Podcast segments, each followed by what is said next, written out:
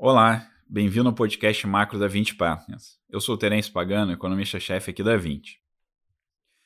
No cenário internacional, o principal foco tem sido sobre a evolução do coronavírus e o impacto que ele tem tido sobre as economias da China e do resto do mundo. Olhando para a China, o número de casos tem diminuído desde que o governo adotou aquelas medidas mais drásticas de quarentena, tem se mostrado eficazes. Então, o número de casos vem se reduzindo, mas fora da China vem aumentando nos últimos dias e semanas. A gente viu alguns focos mais proeminentes na Coreia do Sul, no Japão, na Itália e mais recentemente alguns nos Estados Unidos. É, e o principal receio tem sido qual o efeito que a disseminação desse vírus pode ter sobre a economia desses países e, eventualmente, dos demais países que o vírus ainda não chegou de forma tão intensa quanto nesses países. Acho que o principal risco a gente vê ter um choque de demanda na economia e, eventualmente, de oferta, similar ao que a gente viu na China, tá? nesse primeiro trimestre, que a economia está paralisada, tá praticamente paralisada, e mesmo depois da, do controle do número de casos, a economia ainda está tendo dificuldades para retomar o funcionamento normal que a gente viu antes se espalhar para esses outros países né, e para a economia mundial. Tá? E aí a gente vê uma forte paralisação da, da atividade e, eventualmente, a gente começar a ver é, alguns efeitos secundários desse choque de demanda é, sobre a economia mundial, eventualmente levando alguns países à recessão é, e um, uma desaceleração muito mais forte da atividade do que quando a gente estava vendo o caso só restrito à China.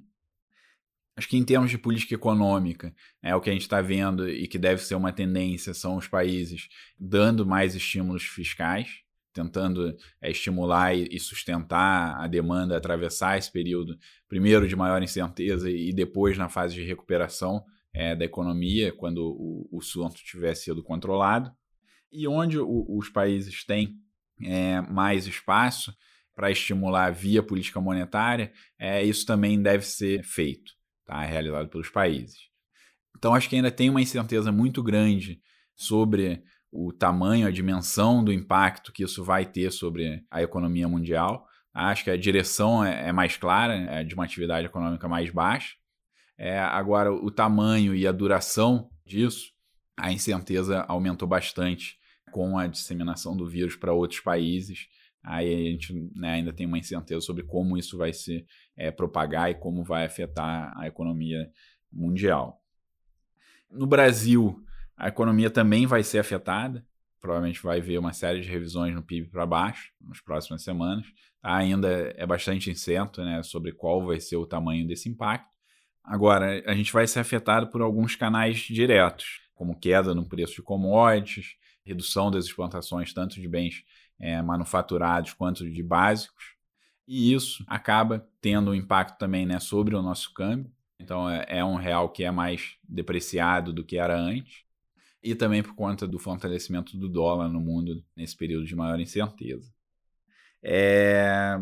Nesse cenário, a gente acredita que o, a inflação deve continuar baixa, porque por um lado, né, você tem esse cenário de que é um câmbio que é mais depreciado, mas tem por outro lado, é, o preço de commodities para baixo é, e a atividade econômica mais fraca aqui também, né, o que deve manter o hiato de produto é, aberto mais tempo. Então a gente acredita que o efeito líquido disso tende a manter a inflação baixa.